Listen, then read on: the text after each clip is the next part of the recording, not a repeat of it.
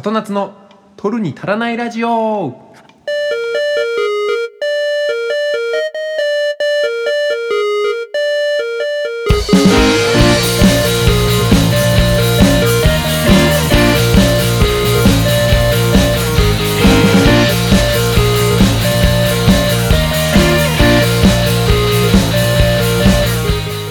どうもさとしです。はいということで今週もやっていきたいと思います。里夏の取るに足らないラジオ第7回目の放送になります、えーラッキーセブンということで、えーラッキーなことがあるといいんですけども早速アンラッキーなお知らせがあります。今週ですねちょっとなっちゃんの方が、えーお仕事が多忙ということで、え参加できません。えーなっちゃんファンの方々には非常に申し訳ないんですけども、え私イケボのさとしでお送りしていきたいと思います。まあ、特にねその何かいつもと変わったことをするというわけでもなくねえー喋っていけたらいいなと思ってます。まあフリートークとかねコーナーとかいつも通りやっていきたいなと思っています。はい。で、えー早速オープニングなんですけども、えー、里夏のニュースを切るはいということで、はい、早速ですねちょっと一人だとあの不安が強くてですねはいすいませんあの新しいことに手を出してしまいました。ニュースを切っていきたいと思います。はいあのまあニュースってねまあ常にねあの新しいことがありますんでなんでニュースっていうわけでね、えー話題には事欠かないのかなというところで、えーまあでもね今週のニュースって言ったらまああれだよね。うんちょっとねまあ残念っていうかまたかというかねうんまさかっていう感じでしょう。皆さんもね。うんあのま被害をね受けた方ももしかしたらまあいる今後も増えてくのかもしれないしうん横浜港でヒアリ300匹以上中国からのコンテナというところでね、うん、ヒアリまた出ちゃいましたか。あ横浜市は11日横浜港に陸揚げされたコンテナやその周辺で強毒を持つ南米原産の特定外来生物ヒアリが300匹以上見つかったと発表した。人的被害が確認されていない。首都環境省は地中に巣などがないか調査を進めるというところでね。うん。ヒアリってやっぱ怖いからね。しかも横浜ってなったらねうん人も多いしなんかこう直接的にね被害を受けちゃう人もいるんじゃないかなって。うん見つかったのは働きアリが300匹両アリ20匹。コンテナが置かれていた本幕ふ頭では働きアリが地中から出入りしており市職員が付近を殺虫処理した。ああそこふ頭ふ頭で見つかっちゃったんか。うん。これねどうすればいいのね？毒アリっていうからねでこれから暑くなってくるでしょ？また動きが活発なえ？えなそれそうじゃないだろ？ああ。うん。あこれのニュースじゃない？今週は。えなんかあ他になんかあったっけ？あー。渡部さんね。はいはいはい。すいません。あのヒアリのインパクトが強すぎてちょっとあのとぼけてとぼけちゃいましたね。渡部さんがそうですねえーまあ、女性問題で芸能活動自粛というところでねまあ本当にヤフーニュースとかもね渡部で調べるとめちゃくちゃ1,000件以上出てきますからね今ニュースでね。うん、まあ、奥さんがね佐々木希さんっていうところで、あのーまあ、美女を捕まえたってて結婚した時はかなり話題になってましたけどうん本当に美人ですからね。まあツイッターとか見ててもなんであんな美人の嫁捕まえといて不倫なんかするんだとかねいう意見もありましたけど。でねその不倫っちゅうのがまあ多目的トイレ不倫っていうとこでねあの六本木ヒルズの多目的トイレで女呼び出して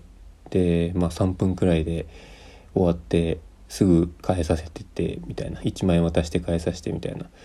ところをねあのー、報道されてましたけどね。多目的トイレね。いやまあ、高校生とかがねあのー、もう我慢できなくて多目的トイレでやっちゃって駅の職員さんに怒られるみたいなのねたまに聞きますけど。芸能人のそれもね超一線級で活躍してる芸人がそんなねケチくさいってちょっと思っちゃいましたけどねしかも1万円渡してってねいや何のために風俗があるんだって感じですよね。本当にお金持ってんだからねその高級風俗ってやっぱ芸能人とかも利用するらしくてでその高い理由ってやっぱ口止め料みたいなのも入ってるらしいんですよ。まあその公にね口止め料としてもらってるわけじゃないけど高いからこそ信頼ができるっていう意味でその値段設定にしてるっていうところもあるらしくてねうんそういうの渡辺さんなら知ってそうですけどなんでそういうこうバレたらもうめちゃくちゃインパクトある感じにのことをし続けてたのかなっていうところはちょっと不思議ではありますけどうんなんでですかね。えー、まあ不倫ねまあこれはもう他人というかねもう本当に私みたいなその1階のサラリーマンが口出ししていいようなね、えー、問題じゃないと思うんですけどもその夫婦間の問題あとはその不倫相手との問題になりますからそんなにねこうダメ渡部はダメだとか佐々木希ちゃんかわいそうとかそういうことはまああんまり言う立場にはないんですけどまあでもねその不倫ってなんでしちゃうのかなっていうところなんですけどあのまあ男性女性問わずねその付き合ってる人とか結婚してる人がいても誰か他の人を好きになっちゃうことって、まあ、あると思うんですよ。それはしょうがない。人間だしね。あのよくあのやりちん男の言い訳で男は狩猟本能があるからっていうのを言い訳にしてねあの不特定多数の女性と関係を持つみたいな人もいますけど、まあ、そういうなんか小賢しい言い訳とは別にしてまあその子孫繁栄っていう観点から見たらまあ一部正しいとは思うんですよねその言い分っていうのは。だからその絶対ずっと40年50年この人だけ好きで居続ける他の人はもう何にも気に留めないみたいなことってやっぱ難しいとは思うんですよ。まあ、だけどその実際に気持ちを持つこと自体は自由じゃないですか。で実際にその手を出してしまうというかねこう不貞行為に走ってしまう人とそうじゃない人っていうのの違いは何なんだろうなってちょっと考えたんですけど、まあ、やっぱねその、まあ、まずはこの、まあ、モテないというかあの仮にそういう気持ちを持ったとしてもそのそういう行為までいけない人っていうのはいると思うんですよね。あのうん、まあ簡単にはモテない人っていうのはもちろんいると思う。でそれが別に悪いとかいうわけではないしむしろい結婚生活においてはいいことだとも思うんですけどあとはそのそういう気持ちはあるけれどもしない。できるけどしないっていう人もいると思う。でできるからしちゃうっていう人ね。3パターンあると思ってて。そのやっぱしちゃうできるけどしちゃう派っていうのはねうんなんかこうなんだろう人間としてのその信念じゃないけど、まあ、美学的なものがまあないのかなっていうのはちょっと思いましたね。うん、自慢じゃないですけど僕あの今までかん、まあ、結婚はしてないですけど彼女とはできてねあの浮気とか二股とかしたこと一回もないですけど、うんまあ、それはあの、まあ、普通に彼女が好きだったから他の人を好きになる気持ちは全くなかったっていうのもありますし、うん、まあ単純に そんなもモテる方じゃないですからあのできないっていうのもありますけどそうしたことない自分から言わせてもらえばやっぱりあのかっこ悪るいと思っちゃいますからねそうやっぱ一人の人を好きでいてでその人を大切にし続けるっていうのはやっぱちょっとかっこいいじゃないですか。それた仮に他の人と付き合えるような、まあ、まあ、いわゆるモテる人だけどそれはせずに一人の人を大切にするっていうのは、まあ、かっこいいと思うタイプなんであのそうじゃなくて他の人に言っちゃう人っていうのはそういう考えがないのかなっていうか、まあ、そこがまあ美学がないのかなっていうふうに思うんですけどね。うんあのまあこの今回渡部さんの例で言うんだったら、まあ、佐々木希さんっていう、まあ、めめちゃくちゃ可愛い奥さんを捕まえたことによって逆にこうモテるようになってしまったっていうのは大いにあると思うんですよねやっぱりあの女性からしてもあの佐々木希のを落とした男を落としたみたいな感じでちょマウント取れるじゃないですか。やっぱマウント取りたい人って少なからずいますからねあのそういうのでモテよりモテるようになったってなると思うんですけどそのまあなこの佐々木希さんを、えー、大切にし続ける子供含めてねし続けるみたいな気持ちは、まあ、なかったんでしょうね。うん、だって付き合ってる前からやってて結婚してからもやってってずっとやってるんだもんね。うん、そういうねこう自分としての男のかっこいい像みたいなのが、まあ、僕と違うだけであるのかもしれないけど、うん、なかったんじゃないかなって思いますよね。でやっぱり、まあ、芸能人だからっていうのもありますけどこう周りに与える影響とかもねめちゃめちゃ今すごいですもんね。イレギュラーも全部取り消しかとかいう報道も出てますけど。うん。あまあね。えかわいそうになっ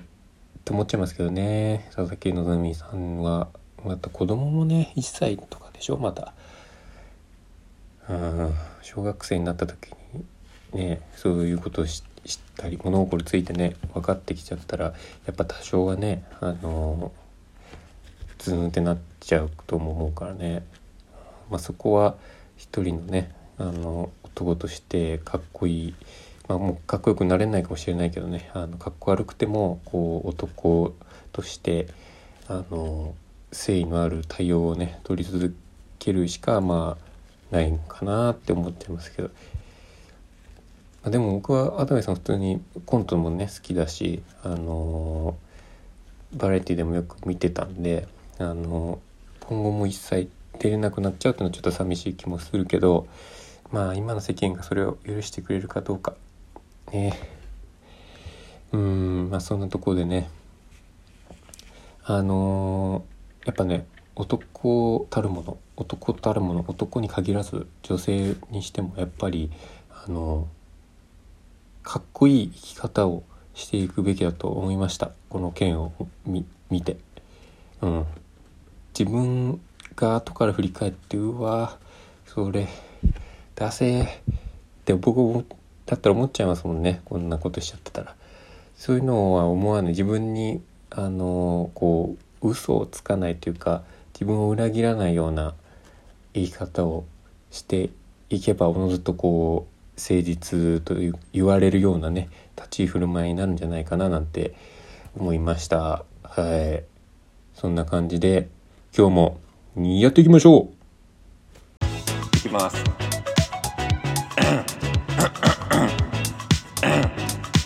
里夏の取るに足らないラジオ。ミルクボーイじゃん。ミルクボーイなのこれ。こんなミルクボーイと違うか。里夏の取るに足らないラジオ。架空人生相談。はい。今週もやってまいりました。架空人生相談のコーナー、えーこのコーナーはですねまだリスナーが多くない我々のラジオなんですけども、え2人私となっちゃんどっちもねちょっとラジオやるからには人生相談やってみてとずっと思ってたんでそのメールをですね自分たちで作成してそれに対して、えーあたかも送られてきたかのように、えー真剣に答えていくというコーナーであります。えー言ってしまえば自作自演のコーナーですね。はい。ということで今週もたくさんメールが来てるみたいですね。えー、っとじゃあどうしようかな。うんこれとかいいかな。はい。えーラジオネームパナマからの便り。はじめまして、パナマからの便りと申します。えーこんにちは。こんにちは。トルタラジオで投稿したいなと何か相談がないか考えていたのですが、今日これだと思うことがあったので早速相談させていただきます。私は26歳女性なのですが彼氏がいません。今日はコロナも落ち着いたということで大学の頃から仲良しの女友達と3人でご飯に行ったんですが、そこでパナマからの便りは行けてないから彼氏頑張らないとできないよ。行けてない友達いるからお似合いだと思う。紹介するよ。付き合って。と言ってくるのです。以前からそのようないじりはありましたが、改めて言われてとても悲しい気持ちでした。その時は笑って過ごしましたが、そんなにいけてないのかなと思ってしまいます。ちなみにその二人は恋愛に積極的でゴシップなどが大好きなタイプです。どんな風に捉えればこのことを気にしないでいられるのでしょうか？えーよろしくお願いします。ということでね、えーパナマからの便りありがとうございます。うーん、結構失礼なこと言う友達だね。いけてない、いけてないから、いけてない友達紹介するよっていうね、かなり、俺言われたらちょっと切れちゃうかもしれないけど、うーん、まあでも、どう捉えたらいいかっていうことでね、まあ、その、いけてる、いけてないって、もうその、なん、なんだろうな、相対的な何か、何かと比べてというよりは、その自分がどう思うかが大事だと思うんですよ。うんそのまあ、確かにあの人とあの人 A, A さんと B さん比べて A さんの方が可愛いイケてるとかそういうまあ評価の仕方もあると思うんだけどそれよりも自分が自分でイケてると思えるかとかね自分がその人のことをイケてると思うかどうかの方が誰かと比べてどうこうよりもそのなんつうのかな揺らがないっていうかねその評価になると思うんですよ。だからうんそのこのお友達2人に、まあ、いけてないって言われたっていうけどそれはその友達2人から見ていけてないっていうだけであってでその一番重要なのはそのパナマからの頼りがどう思ってるか。パナマからの頼りも自分のこといけてないなって普段から思ってるんだったらその2人のね言うことは的を得てるのかもしれないけど自分ではこういけてるって毎日化粧バッチリみたいな感じでいけてる私って思えてるんだったらそれはね何も気にしなくていいと思いますね。うん、まあでも気にしちゃうよか。うん、俺もそのモテたいと思って今までずっと生きてきたからその他人の評価っていうのはすごい敏感なんだよね。うん、自分で例えば髪型とかでも今回めっちゃいい感じに切ってもらえたなって思ったのに友達からは不評だったとかだとあなんか外しちゃってたかなと思って次髪切る時とかそれ言われたこととか意識しちゃうことありますもんね。うんまあその、ま、人の評価っていうのを気にするのもまあ大事だと思うんだけどでもねやっぱ何が正しいか分かんなくなっちゃうからね。その他人のその基準で自分を決めてたら。うん、だから俺もそのモテたい俺の例で恐縮ですけどそのモテたいと思って例えば A, A 子さんにこうした方がいいよって言われたことをしてみました。例えば服装とかね。あの白 T にジーパンシンプルなのがいいよみたいな言われたからそうしてみました。だけど B ミさんに会った時になんかシンプルでつまんなくないって言われちゃいました。えじゃあどっちがいいんだろう？みたいなね。そういう風になって何が本当にいいのかっていうのが分かんなくなってきちゃうっていう経験があるんですよ。自分も。うん、で最近すごいこれ僕も思ってるんですけどあのやっぱ自分がかっけえって思うようなあの服、まあ、服装で言えばね自分がこれはいけてるって思うような服を着れば他の人に何言われてもそんなに、まあ、お前はそう思うんだよな、うん、お前の基準だよなっていう感じでうまく流せるようになると思うんで、うん、うんだからこの2人がまあ信頼できるかどうかっていうのもまあ重要なのかもしれないけど、まあね、恋愛に積極的でゴシップなどが大好きなタイプって言ってるぐらいだからこういう人のね意見はねあんま参考にしない方がいいと思う。うん、あのえこうこういう人ってあれでしょ？見た目が全てみたいな人たちでしょ？もう完全に偏見だけどね。うん。その男だったらちょっと日焼けして v 白の V ネック着てネックレスしてウェーみたいな感じの人いけてるって思っちゃうようなタイプなんじゃないの？は知らんけど。あだからねそういうのあんま気にしなくてもいいと思う。うん、だからそのまずは自分がいいといけてるって思えるように頑張る今そう自分でもいけてないと思うんだったら自分の基準でいけてるように頑張るっていうのとあとは人に言われたことに対してその人を選ぶ参考にする人を選ぶ自分が信頼できる人はが言うことはまあ真に受けてそうじゃないこいつはなんか合わねえなとかこいつの言うことはちょっと信用ならみたいなことを言う人に対してはうん、そんなねスルーしちゃっていいと思いますけどね。うん、だけどねこの、まあ、彼氏いないでしょ？で紹介してくれるっていうんだからこれはね俺ちょっと会ってみてもいいと思いますけどね。うん、そのいけてるいけてないっていうのはそのその人のこの友達から見ていけてないっていうだけであってこのパナマからの頼りから見たらもしかしたらいけてるって思える人の可能性もあるからね。うん。で、せっかく彼氏いなくて出会いを求めてるみたいな感じだったら、せあのね、チャンスだからね、とりあえず会ってみて、ご飯でも行けばいいんじゃないかなと思いましたけどね。いいね、なんか出会いがあってね。うん。まあ、そんな感じでどうでしょう？お答えになってますでしょうか？うん。まとめると、えー、自分の基準を持つっていうのと人から言われたことはあんま気にしない気にしていいのは、えー、自分が信頼してる人だけっていう感じでどうでしょうはい、はい、で時間がね結構ありますんでじゃもう一通いってみましょうか今日は初の2通目えー、じゃあこれかなうん、これ、これでいきます。えー、ラジオネーム、夕方の緑茶。えー、さとしさん、なっちゃんさん、はじめまして。はじめまして。夕方の緑茶と申します。えー、早速相談なのですが、私はあるお笑い芸人に恋をしています。これを読んで、は？と思われても、えー、当たり前かと思うんですが、そのお笑い芸人の方は本当に好きで、いつも想像したり、その人のツイッター数時間ごとにチェックしたら、いや、頭から離れません。現実的ではないと思いつつ、その人に夢中で、現実での恋に前向きになれません。私はおかしいのでしょうか？まとまらない文章で申し訳ありませんが、よろしくお願いします。お笑い芸人にガチ恋勢ね。うん。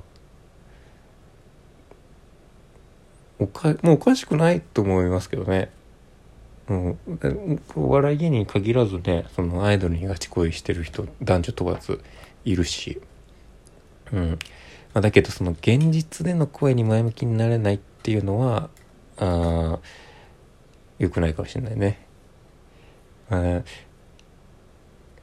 あお笑い芸人ってなんだろうな、そのアイドルと違って、ちょっと、あの近い距離が近いっていうかねテレビとかでも汚れ役とかやってるからどっちかっつうとこっち寄りの人たちなのかなって思ってしまいがちだからガチ恋になるとちょっとたちが悪いかもしんないね。うん。うん。ツイッターの数時間ごとにチェックしちゃうんだ。想像しちゃう。ほんうん。おかしくはないと思うけど どうなんだろう。なんか具体的にアクションとかしてんのかな。あのー、俺オードリーの2人、うん、若林さんと春日さん結構好きでラジオとかも聞いてるしあのデーゼルテレビ番組とかもね結構チェックしてんですけどあのーオードリーさんぜひやっと欲しい人がいるんですっていう番組。であのねこういう感じの人はいましたね。その若林のことがもうマジで好きでみたいな感じでその一人でそのスタジオ来て若林にクッキーとかクラムチャウダーとか作ってあの 食べてもらうみたいな回ありましたけどね。ななんかそこまでこう行動まで行き通すとやっぱ見てても面白いしそのなんだろうな。仮にこうその声がうまくうまくいかなかったとしてもあの諦めもつくと思うしね。実際若林は他の人と結婚しちゃってでなんかその若林にガチ恋してた人のインスタがその若林が結婚する前はあの好きな人若林って書いてたのにあの結婚した後プロフィールからその文言が消えたって言って話題になってましたけどね。うん。なんかなんかそのお笑い芸人の人が例えばまだまあテレビに出てなくて劇場メインで活躍してるみたいな人だったら出待ちとかしてみてでね連絡先とか渡してもいいと思うしで結構言うじゃないですか。その出待ちてファンと付き合ったみたいなお笑い芸人もよくいるからそこからなんかちゃん何かしらねチャンスをつかめるかもしれないし、うん、テレビスター的な、ね、ポジションになってる人だったらうんもしその芸人がねラジオやってたりしたらあのまあ同じだけどラジオの出待ちねとかしたら確実に接触できるしそうやってまあもちろんあれねストーカーにならない範囲でこう自分から行くっていうのは全然ありなんだと思いますけどね。そのしかも女女性女性だよね。多分ね私はって言ってるからね。うん。女性の方がそのなんつうのかな。ハードルが低いっていうか男ががアイドルにガチ恋してて握手会とかで連絡先渡そうとするって言うとちょっとキモって思うけど女の子だったらえすごい頑張ってるっていう世間のね評価になりそうだしね。うん。だ全然いけばいいと思うけどね。ねそれでダメだったらあの諦めも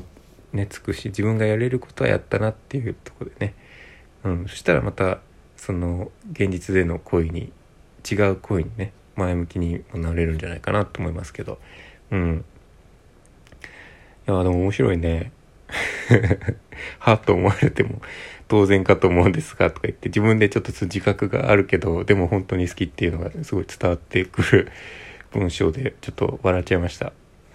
うん、全然おかしくないと思います。うん。あの、恋をするのはいいことだし、別に現実での恋に前向きになれないって言ってるけど、その今お笑い芸人が好きだっていうのが現実だから。うん。その無理に他の人を見つけて、好きになろうとしなくてもいいと思いますよ。うん。いや面白かったですね。はい。そんなとこで、どうでしょう？夕方のレクチャー。また何かあったら、進展あったらメールくださいね。はい。ということで、えー、本日の架空人生相談のコーナー、以上、以上です。嘘です。嘘です。いや、嘘じゃない、嘘じゃ、嘘じゃないけど嘘じゃないマジなんだけどちょっとマジなことが恥ずかしくなっちゃってそんなドン引かれると思ってなかったから里夏の夜に足らないラジオ。今週もお別れの時間がやってきたようです。はい。今週はなんとなっちゃんが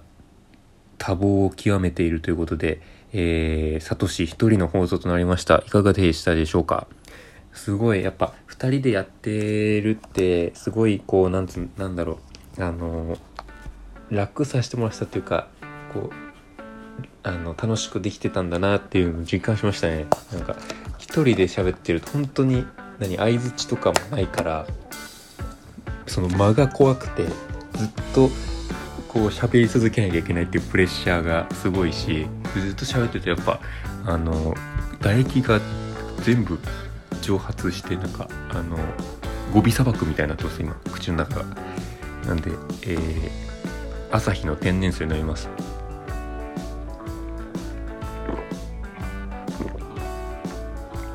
うわあー潤った。オアシス。はい。うん今週はね本当に暇で暇でしょうがなくて。で、まあ、在宅勤務がメインだったんですけど本当に家の整理とかめっちゃしちゃいましたね。だいぶねこの引っ越してもう3週間くらいになりますけどあの部屋も片付いてきて段ボールも残り1個のね部屋が完成しつつありますんで、えーここでいろいろできたらいいなと思ってますね。あのやってみたいのはやってみたいというか導入したいのはあのちゃんとしたマイクね。としたマイクに喋ってみたい。今あの携帯 iPhone につけれるあのライトニング端子でつけれるマイクみたいなのを使ったり普通にその AirPods つけてそれのマイクで声拾ったりとかいう感じでやってるんですけどなんかねあのマイク自体は高性能なんですごい聞き苦しいとかないんだけどなんかねこうテンションが上がらないっていうかやっぱあのなんだろう丸い網網みたいな後ろにあのマイクのモフモフがあるやつあるじゃないですか。よくあのラジオの写真とかでよく出てくるああいうね。あれでちょっとポチってボタンを押して喋るみたいなのやってみたいですね。そういう設備も導入していこうかなと思ってます。はい、ということで今週も、えー、なんとか切り抜けることができました。来週からは多分ね、えー、なっちゃんも戻ってきて、えー、2人で放送できると思いますので、えー来週も、えーお楽しみに。ということでさとしでした。なっちゃんでした。笑顔でさらば